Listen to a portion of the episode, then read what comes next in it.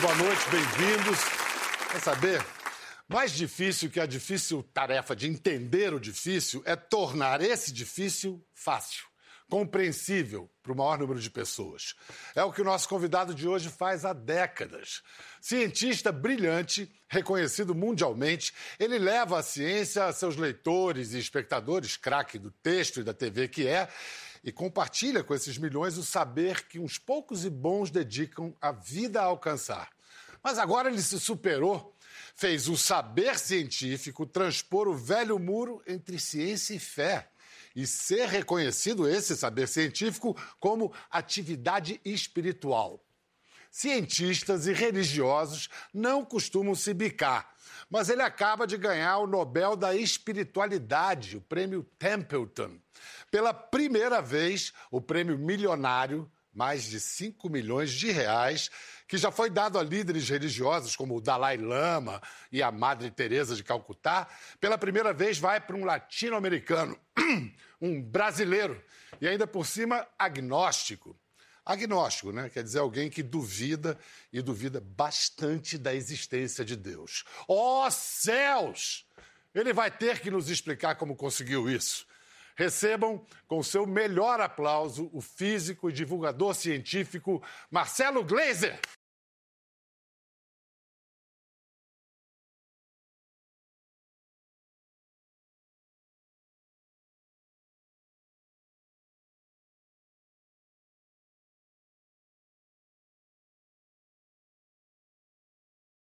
Você não reconheceu o seu fã-clube é porque tem muitos estudantes de física Opa, aí na Que ótimo, na plateia. ótimo. É. Sejam bem-vindos. Muito bom. Bem-vindos à ciência ou bem-vindos ao programa? Ao programa, E à ciência também? com certeza. Com Seja certeza. ela em que pé esteja no Brasil.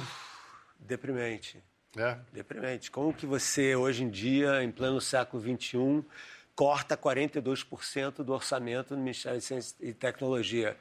Ontem, ou anteontem, o Marcos Pontes falou... Astronauta. astronauta, o ministro, né, disse que a partir de setembro o CNPq não vai mais ter dinheiro para pagar bolsas. E a bolsa de iniciação científica, de mestrado, de doutorado, de pós-doutorado no Brasil, no exterior.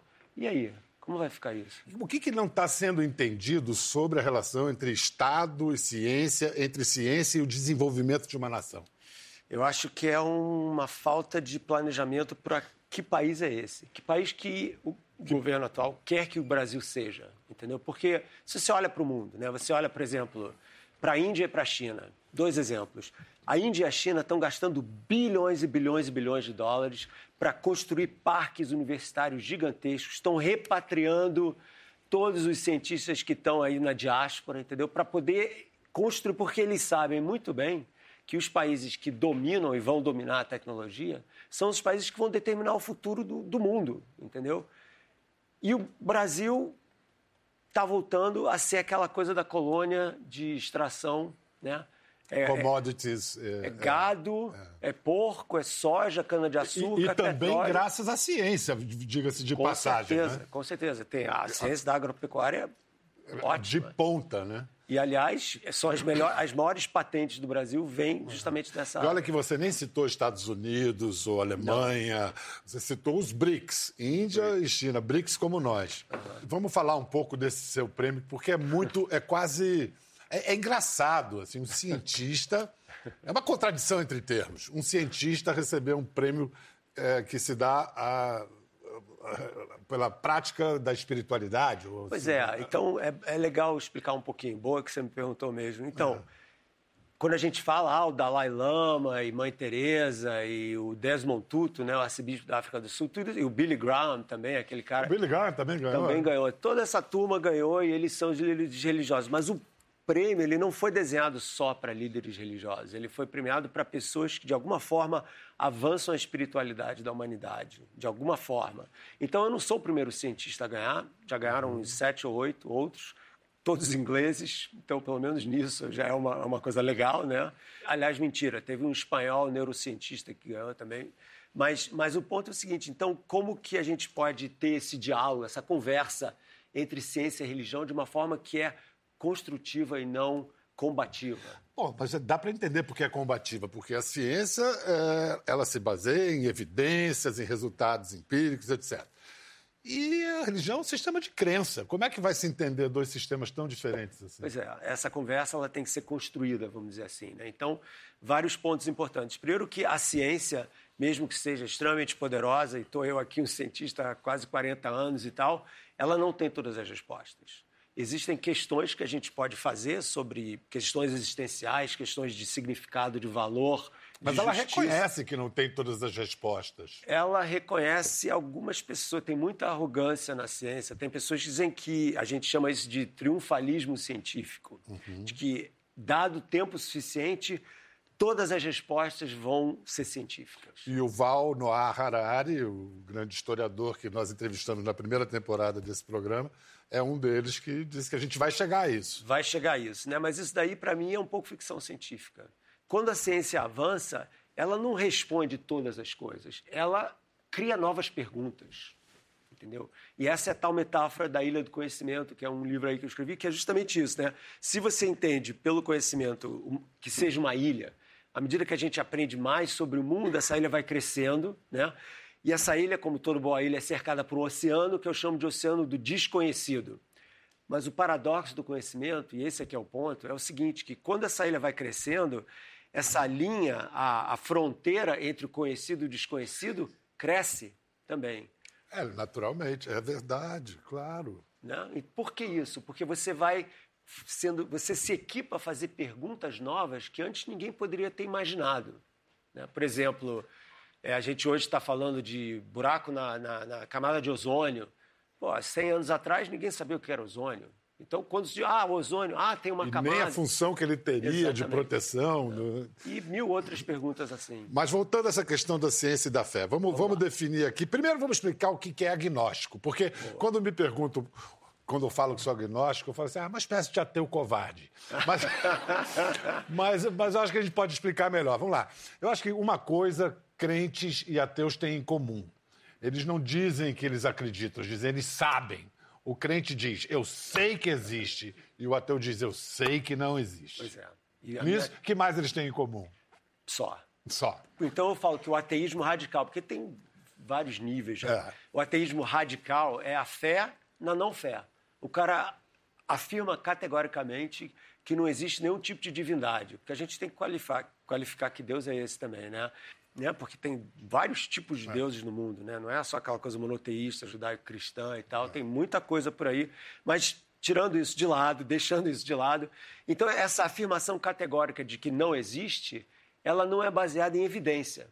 Portanto, não é científica. Portanto, não é científica. Então, se você quer ter uma posição em que você fala, olha, eu acho que não existe uma evidência maior, mas por outro lado, eu reconheço que eu não sei tudo eu não conheço tudo sobre o universo, sobre a vida e tal. Então eu prefiro manter uma cabeça aberta para o que pode vir a acontecer. E essa é a posição do agnóstico. Esse é o agnóstico. E como é que os seus amigos, conhecidos religiosos, reagem quando você diz que Eva, na verdade, foi um micróbio chamado Luca? pois é. é.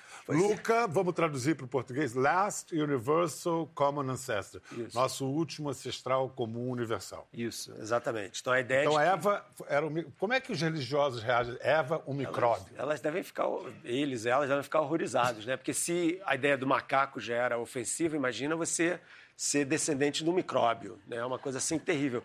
Mas é, é, inevitável isso, entendeu? Não é uma questão de, ah, os cientistas estão inventando isso. Você tem toda uma linha de comprovação de que a teoria da evolução é assim, que a vida na Terra começou super simples, com esses micróbios aí, entendeu? É, seres unicelulares, né? E que há mais ou menos 3 bilhões de anos atrás, eles chegaram até lá, essencialmente com essa reconstrução do nosso passado, houve um micróbio, uma espécie de ser unicelular, que é o nosso é o nosso ancestral, cara. É a nossa Eva, entendeu? A partir dali, mutações, mil variações e tal, foram diversificando aos poucos, muito aos poucos, as espécies e tal. Mas então teve Eva, mas não teve Adão? No, nessa história, não. É Eva mesmo. Porque não existia sexo, né? Essas bactérias, elas não têm uma, uma reprodução sexual, elas são reproduções assexuadas. Essa história de dois seres se juntam e tal para criar uma prole vem bem depois. Bem sofisticado depois. É, Aliás, uma depois. ótima ideia, né? É uma Aprovada, assim, por todo mundo. Com certeza. Vamos ouvir agora a Heather Templeton, neta do John Templeton, anunciando uh, o, o, Marcelo Gleiser como é. o vencedor do prêmio deste ano de 2019. Mas essa questão, de, eu queria, porque a gente, a Diga. questão da espiritualidade, como é que esse uhum. casamento uhum. funciona? Então, falar um pouco sobre o Einstein, porque ele, ah. ele meio que começou essa história no século, na, na, era moderna, vamos dizer, porque os patriarcas eram todos religiosos, né? O Newton, o próprio Galileu, Kepler, Copérnico, todo mundo ali era religioso. Então houve uma separação, né, dessa do racionalismo científico e da fé, né? E o Einstein, ele era uma espécie de, eu não diria que ele era um místico, mas ele era uma espécie de, eu diria, um místico racional. Ele dizia o seguinte, ele tem uma frase dele que é super famosa, dizia que para ele a emoção mais fundamental que a gente, seres humanos, pode sentir é o mistério com M maiúsculo. Que o mistério é a mola propulsora da criatividade humana nas artes e nas ciências. E quem não tem a capacidade de se maravilhar com a dúvida, com o não saber, com o desconhecido, é como se fosse uma vela que se apagou. Então ele, ele tem essa posição dele, entendeu? E para mim, ele, ele não tem muitas outras declarações desse tipo, mas tem essa. E eu meio que peguei isso, entendeu? E criei toda uma maneira de olhar para a ciência que ela não é só como que eu desenho um microchip mais rápido para ter um GPS mais eficiente e tal. Tem essa área super importante, mas tem o fato da ciência historicamente atender a perguntas, tipo a origem do universo, a origem da vida, a origem da mente, do consciente humano, que são perguntas muito mais antigas que a ciência e são perguntas de caráter existencial. Quem sou eu? Onde estamos? É, é tudo tão estranho. Pois é, e hoje a gente pode responder em parte grande, grande. É, mas até a revolução científica simplesmente se aceitava o mistério e, e aí teve alguém que disse, mas eu não sei e quero saber. Começa a ciência assim, né? Isso.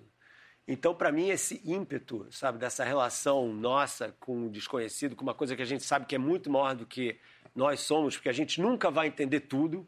A ciência é uma criação humana e, portanto, ela é, ela é, ela é falível, entendeu? E é imperfeita, mesmo que a gente tenha feito tanto progresso, nunca é uma coisa exata, é, é um mapa. A ciência é um mapa, não é um território, né? O território é uma coisa diferente do mapa, né? Então a gente mapeia a realidade que a gente percebe da maior forma possível, mas tem todo esse o outro, o além, vamos dizer assim, né? O além do conhecido e esse engajamento, entendeu? Essa devoção de uma vida inteira a esse desconhecido, para mim é um ato espiritual. Nada a ver com alma, nada a ver com sobrenatural. Mas quase religioso. Mas quase religioso. Aliás, o Einstein também dizia isso, que para ele essa atitude de devoção científica ao desconhecido, era, ele era radical. Era a única religião que valia a pena. Se você pudesse me responder em poucas palavras, com argumentos de cientista, a essa pergunta: o que é espírito? Né, se eu olhar para a palavra, da onde vem essa palavra espírito, a etimologia, espírito, inspiração, é aquela coisa de você respirar, entendeu? De você trazer o mundo para dentro de você. Então, na ciência, a gente entrega toda a nossa vida, vamos dizer assim, a entender a natureza, a se relacionar com a natureza de uma forma não só racional, mas eu acho também corpórea, entendeu? Porque Integral, Não né? dá para ser só cabeça, entendeu? E para mim isso é uma coisa assim que nos remete ao passado de quem nós éramos, entendeu? Os nossos ancestrais lá com aquela relação visceral com o planeta, que era uma coisa sagrada, que a gente meio perdeu esse vínculo, né? Porque a Terra era sagrada, então um índio não cospe no chão. Né? Não cospe no chão porque o chão é a mãe dele e ninguém cospe na mãe, sabe? Então tem uma coisa assim que meio que a gente perdeu e através desse meu trabalho e tal, eu estou tentando resgatar um pouco esse vínculo da humanidade com o planeta de uma forma espiritualizada, mesmo que científica. Olha, agora vamos ouvir uma, uma entrevista do Marcelo, de 97, em que fazem para ele talvez a pergunta que mais foi feita para ele através da vida. Eu perguntei se a ciência acredita em Deus, se você acredita em Deus. Acredita? Não. Não. O Deus é, judaico-cristão, certamente não. É, o que eu acredito, quer dizer, a ciência certamente não acredita não. em Deus. Agora, é, o que, que eu particularmente acredito, eu acredito mais na nossa capacidade de duvidar, na nossa capacidade de tentar desvendar o mistério do universo como sendo, vamos dizer assim, o combustível por trás dessa criatividade toda, sabe? E eu realmente não acho que existe, vamos dizer assim, uma mente, um arquiteto divino por trás do universo que criou esse universo. Então nós estamos aqui desvendando a mente divina? Não, eu acho que nós estamos desvendando a nós mesmos, de uma certa forma. Nós estamos tentando entender qual é o nosso lugar nesse universo que realmente é completamente indiferente à nossa presença. Você corrige. A... Você corrige, acrescenta alguma coisa? Olha, eu tô, eu tô impressionado com a minha coerência. Ainda bem que você pegou esse tempo. Ter lá, o cara fala um jeito, fala. Eu acho que é por aí, entendeu? Eu acho que. Por isso que eu coloco a ciência, tem um tripé. Né? Eu coloco a ciência no mesmo tripé em que estão a filosofia e a religião. Porque são todas maneiras diferentes de a gente ampliar o questionamento humano, né? Você era uma criança muito questionadora, assim, você era fascinada por astronauta. Era. Era? Era. Então, você deve ter visto isso na televisão. Eu tinha 11. Sensacional. 50 Faz 50 anos. anos. Eles pousaram no dia 20 de julho, mas pisaram no dia 21 de julho, né? Teve uma, umas horas que se passaram ali. Onde é que você estava quando isso aconteceu? Você tá, lembra? Lembro perfeitamente. Eu estava na casa do meu tio, sentado com os meus primos na cama, vendo a televisão, porque era a maior televisão que tinha da família. Então a gente já tinha se programado para assistir, né? E é uma coisa... As pessoas dizem que as, as, os momentos mais impactantes na vida são aqueles que gravam, ficam gravados na memória de uma forma mais forte, né, mais intensa. E eu lembro exatamente de onde a gente estava, como a gente estava, na Rua Toneleiro, em Copacabana, entendeu? E porque esse é um momento de completa transformação. Pela primeira vez que a gente sabe na história do universo, podem ter outros, mas a gente não sabe, uma espécie animal saiu do seu planeta para ir para outro objeto celeste, entendeu? Isso é uma coisa de uma transformação profunda na história da humanidade e de lá para cá, quer dizer, não mandamos tanto astronauta, mas tiveram oito pessoas que, andaram pela Lua, né? Eles não foram os únicos, né? Não, e as consequências do progresso científico para chegarem lá estão aí no nosso dia a dia. Com certeza. Tem Com vários certeza. e vários exemplos. Essas questões todas e mais algumas estão muito bem abordadas em mais um livro de Marcelo Gleiser, O Caldeirão Azul, o Universo, o Homem e seu Espírito. Tem essas questões sobre ciência e fé, tem muito mais. Mas, Glazer, a, a, a, sensação que eu tenho é que o principal recado que você quer passar com esse livro é: olha, isso de vida, isso de vida inteligente, isso de planeta Terra é coisa muito rara. Uhum. Não tem um pouco esse. Ó, oh, presta atenção. Então, ah, que bom. Então, é. porque eu inventei, criei uma maneira de colocar essa questão que a gente que eu chamo de humanocentrismo. Porque tem a ideia do antropocentrismo, aquela ideia do homem ao centro do universo, de, antes do Copérnico e tal, que é uma coisa meio desastrosa em termos, né, pra, pelo menos para a dignidade humana, né? Porque a ideia é a seguinte: na época do Copérnico, a gente era o centro, a gente era criado por Deus, a gente era o máximo, né? Aí, de repente, a Terra virou um planeta, aí a, a, o Sol é só uma estrelinha, tem milhões, bilhões de outras, a nossa galáxia também tem outros centenas de bilhões de outros. E o que a gente está vendo é o seguinte: sim, tem trilhões de planetas na nossa galáxia, alguns podem até ter a cara da Terra, mas a verdade é que a Terra tem uma série de propriedades super raras e que não vão ser reproduzidas, entendeu? E que a história da vida na Terra é uma série de contingências. Você muda alguma coisa, muda tudo. A extinção dos dinossauros foi o um impacto lá de, uma, de um asteroide de 10 km de diâmetro lá na Península de Yucatán. E isso mudou completamente a história da vida na Terra. Se isso não tivesse acontecido, a gente não ia estar aqui. Então, essa fragilidade da vida, especialmente da evolução da vida na Terra, que levou eventualmente a nós, tem que ser levada em consideração. Então, quando a gente olha para o planeta Terra sendo super raro, para a gente olha para a fragilidade da vida e como nós somos um bando de moléculas capazes de se questionar sobre quem nós somos, de onde a gente veio, né, quem, quem que eu voto ou não voto, né, e isso faz da gente, novamente, pelo menos que a gente saiba, o centro moral do universo. Então, para mim, o imperativo moral. E é curioso um cientista está falando de moral, né? Porque a ciência é a moral por definição. Pois é, mas o impacto da ciência não é. Não é. Entendeu? Então a ciência sim, mas como a gente usa a ciência não é. E o planeta está estressadíssimo, o planeta Terra está estressadíssimo, entendeu? E uma das coisas que eu abordo aí na, na quarta parte, do, na terceira parte do livro, são os problemas climáticos e outros problemas lá, relacionados com a divisão tribal que existe na humanidade, né? E o que eu tento fazer com esse humanocentrismo é o seguinte, cara, o planeta é extremamente especial, a nossa espécie é extremamente especial e a gente tem que começar a olhar é uma mudança de paradigma isso. A gente tem que começar a olhar para a espécie humana não como a tribo 1 contra a tribo 2, e você é de uma cor e de outra, e você vem de um país e de outro, você acredita num Deus ou de outro, mas como a espécie humana em um planeta. Essa é a única maneira que a gente vai conseguir, eu imagino, essa é a minha proposta, uhum. superar os problemas que a gente tem nos próximos 20, 30 anos e sobreviver. Entendeu? Então, se a gente não se conscientizar disso, as previsões pessimistas lá do Harari realmente. É. O Beleléu é logo ali. É, entendeu? E a geração jovem, a geração de vocês, entendeu? Que é a geração que tem que se mobilizar com relação a isso. Aí você fala, ah, mas isso é um problema muito grande para mim. Não é um problema grande para ninguém. Cada indivíduo pode fazer uma pequena diferença, entendeu? Esse é um movimento que vem de baixo para cima, né? Não adianta ficar esperando, ah, o governo, as grandes empresas. Não, cara, cada um, se cada um fizer um pouquinho, isso daí vai, ter uma, vai ser uma reação em cadeia e eu tenho maior, ao contrário de outros intelectuais públicos da nossa vida moderna, eu tenho a maior fé na humanidade, porque eu acredito que se a gente perder essa fé, aí sim a gente perdeu a guerra antes de começar a lutar. É.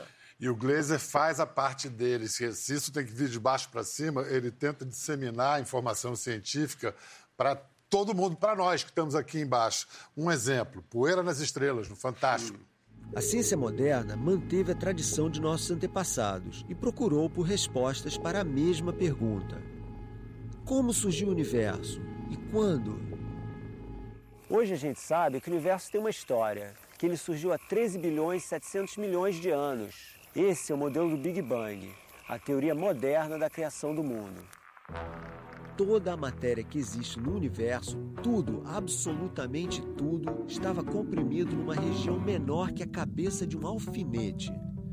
Mas de repente, cerca de 13 bilhões e 700 milhões de anos atrás, a matéria começou a se expandir violentamente, como se fosse uma grande explosão.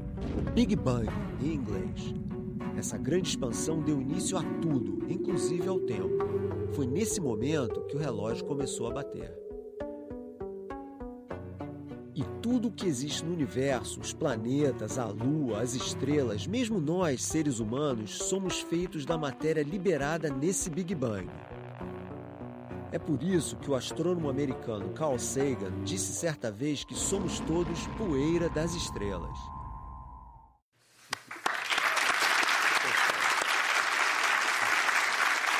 Não sei você, mas eu acendo uma vela pro Carl Sagan todo dia.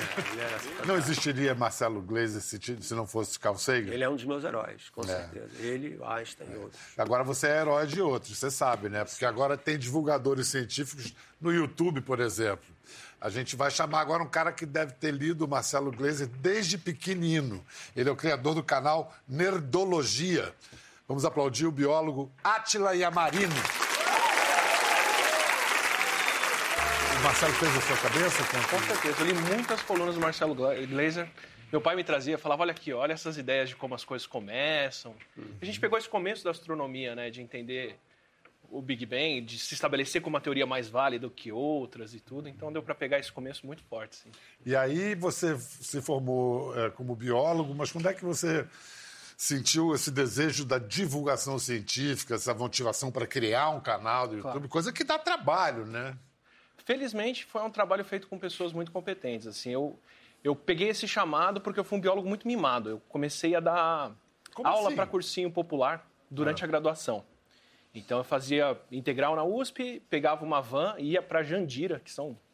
É muito mais longe que você devia estar tá indo, São Paulo, para dar aula. E era um cursinho popular que quem ia lá queria ter aula e já tinha tido uma formação. Eram pessoas que trabalhavam, passavam o dia todo, né? Fazendo outras coisas e vinham estudar porque queriam uma perspectiva diferente na vida. Eu era o mais novo da sala, dando a aula.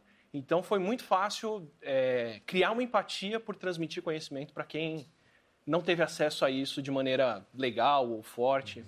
muito antes. E aí, na pós-graduação, ficava aquele comichão de que eu devia estar falando com as pessoas do que a gente faz. Né? A ciência é uma atividade do Estado, feita muito em universidades públicas aqui, e a gente fala muito pouco sobre o que a universidade faz, e está pagando um preço muito alto agora por ter ficado em silêncio por tanto tempo.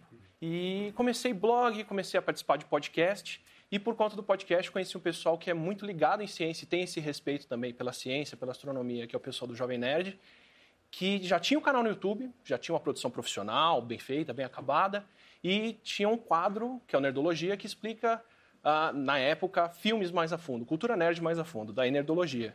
E eu estava com essa vontade de explicar outras coisas com a ciência. Eu queria chegar em quem não sabe que gosta disso. Porque quem se pergunta de onde a gente vem já sabe que. Mas então você. Como é que você faz a escolha dos temas que você vai abordar? É a partir de, sei lá, atualidades?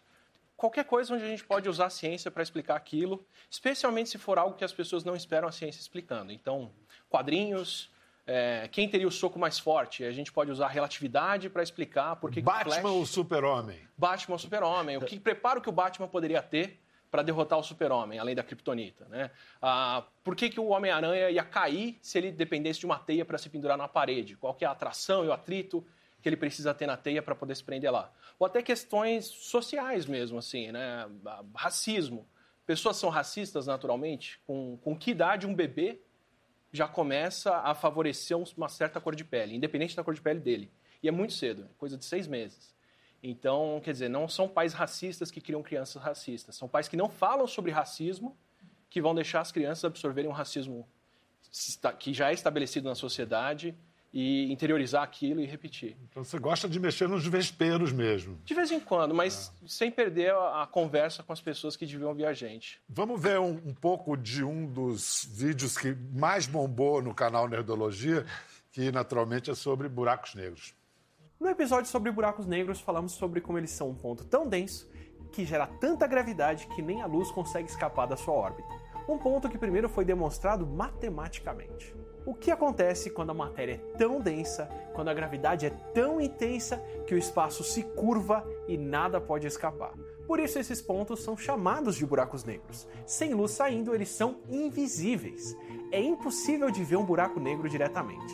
Então, como ver indiretamente? Ah, e você, para saber o resto, vai ter que ir lá no YouTube para ver o. Né?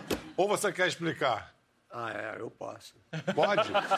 Então, explica a partir da primeira foto divulgada de um buraco negro. É, que foi agora há pouco, que coisa mais linda. Ele Olha mostrou, aí. tá aí. Olha aí. Então, Fala, Gleice. Você vê aquela coisa no meio ali, Como né? Como é que a gente está vendo o invisível? Pois é, você, na verdade, está vendo o que está em torno do buraco negro, né? E o que acontece? O buraco negro é como se fosse uma, um ralo de banheira, né? Aquela coisa que a água vai caindo, né? Então, em vez de ser um ralo de banheira, imagina que tem um monte de matéria, estrelas que estão sendo sugadas pelo buraco negro, radiação, gás e tal. E elas, elas vão escoando no movimento em espiral, e quando você faz com que a matéria, a matéria gire dessa forma, ela emite luz, ela emite radiação. A matéria ultraaquecida faz isso, principalmente a velocidades muito altas. Então, o que você está vendo, na verdade, é a radiação que está sendo emitida pela matéria que está girando em torno e caindo dentro do buraco negro. Parece Eu entendi, um olho, vocês né? entenderam? Agora, é, é, curioso que num tempo tão extraordinário de, de descobertas, conquistas científicas, nesse mesmo tempo começam a, a, a se espalhar as teorias mais absurdas, terraplanistas, anti-vacina. É, como é que vocês. Você tem esse tipo de reação no seu canal? Normalmente eu tento dialogar com essas pessoas. Assim, a Mas ideia... vocês aparecem e dizem que você está maluco, não tem Vão nada. Vão aparecer disso. o tempo todo. E pior, na verdade, o grande problema é que eles vão encontrar mais coisas para fomentar essas ideias. Né? A gente tem um tempo da mídia tradicional, foi TV, rádio, é, jornal, que é uma mídia baseada em reputação, né? que é uma mídia que vai chamar pessoas que têm uma formação, passar a qualificação delas. Tem uma coragem humana enorme de pessoas que foram falar comigo antes de eu estar aqui dando as caras para falar sobre alguma coisa que eu de fato trabalho com ela. Né? E, e em redes sociais, em mídias sociais, a gente é bom porque a gente pode ouvir de tudo e é ruim porque a gente pode ouvir de tudo. Né? Eu, eu sou muito feliz por isso, porque eu posso estar lá fazendo um trabalho desse, conversando com as pessoas sobre ciência, com quem não sabia disso, mas ao mesmo tempo o doido do bairro, que antes só ia ouvir pessoas sãs ao redor, hoje fala com o doido da capital, fala com o doido dos Estados Unidos, fala com o doido da China. E, da China nem tanto, mas fala com os outros doidos. E tem doido na China A doideira também. vai ficar Não, é bem que maior. Eles não podem falar, eles até que querem, Exato. coitados, né? Como é que você explica isso, esse obscurantismo surgindo no meio de um, de um possível até neo-iluminismo, como diz o, o Pinker lá? É, pois é, bom, tem aspectos diferentes, mas eu acho, nesse caso aí da Terra plana, que para mim é, não, nem, É nem sei como cabível, começar a falar. Não, porque você você tá na praia, entendeu? Você olha para o horizonte e você vê um navio vindo na sua direção do horizonte. Você vai ver o mastro do navio antes de ver o casco. Se, você, se a Terra fosse plana, você ia ver um naviozinho inteiro, pequenininho, se aproximando. Por que você vê o mastro antes? Porque a Terra não é plana, entendeu? É uma coisa assim óbvia. Olha aqui, ó. A gente está na televisão, né? Então, olha aqui, ó. A minha cabeça também não é plana. Então, você vai ver o dedo mindinho antes de ver o resto da mão. Pronto, entendeu? Tá provado. Se eu tivesse aquela cabeça, entendeu? Feito a mesa aqui, você ia ver a mão inteira. Entendeu? É uma coisa tão. Então eu acho que tem outra. O buraco é Não, mais. mas a gente está brincando, aqui, quer dizer, só dá para rir disso, mas a questão do aquecimento global. Essa questão, há negacionistas que têm até um certo prestígio. Sim. A gente também acho que tem um pouco da, da acomodação que a ciência traz também. Por exemplo, para fazer um paralelo da vac- das vacinas com o aquecimento global, né? A- As vacinas funcionam tão bem que a gente não vê mais do que elas protegem. A gente não tem mais lápides e lápides das quatro crianças que morreram antes de chegar aos 10 anos de idade para a quinta sobreviver né, e estar por aí. Como foi há 50 anos atrás, 100 anos atrás, nem tanto tempo assim, né? Então, para alguém que está numa situação precária, que vê criança morrendo de diarreia, de outras coisas, a pessoa sabe o valor que uma vacina tem. Mas para a gente que está nesse mundo super protegido pela ciência, em que está todo mundo saudável, bem alimentado, né? E tem outras preocupações políticas, espirituais hoje, não tem mais esse. A gente não sabe mais do que, que a vacina protege. Né? Do aquecimento.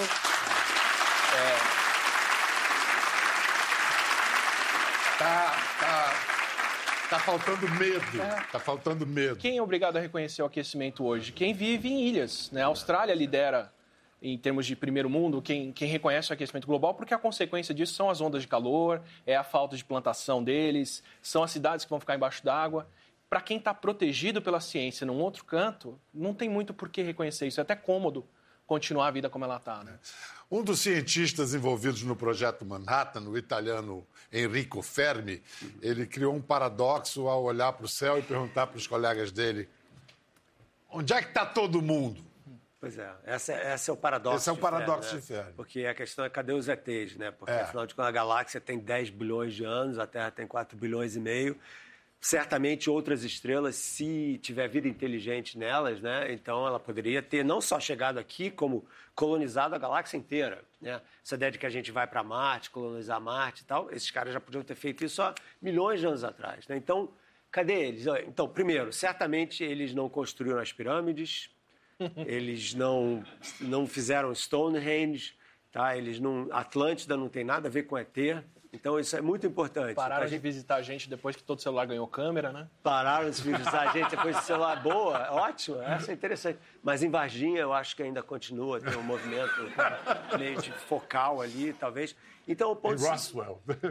então, o interessante desse paradoxo é que ele forçou as pessoas a quantificarem o que, que realmente é necessário para que um planeta não só tenha vida, mas tenha vida complexa, inteligente, capaz de desenvolver tecnologia. Porque olha para a gente, se você pegasse a gente há mil anos atrás, não tinha rádio, não tinha radiotelescópio, não tinha foguete, mas a gente era inteligente, pô, já tinha filosofia, já tinha arte, já tinha mil coisas, né? Então, essas fases todas, né, vamos dizer, da evolução de uma civilização inteligente, né? Cada vez que você vai colocando as probabilidades de uma dessas coisas, vai ficando cada vez menor, menor, menor, menor, né? Isso daí é, se chama equação de Drake. Tem uma equação que tipo, qualifica isso tudo, né? E tem várias respostas para o paradoxo de Fermi, né? Tipo, cadê os ETs? Né? Algumas engraçadas e outras menos engraçadas. Então, vou começar com as menos engraçadas. Então, uma delas é a seguinte: é que quando qualquer civilização inteligente que atinja a capacidade de criar, é, de usar energia nuclear, eventualmente se autodestrói. É uma hipótese a se testar, né? É uma hipótese típica da Guerra Fria.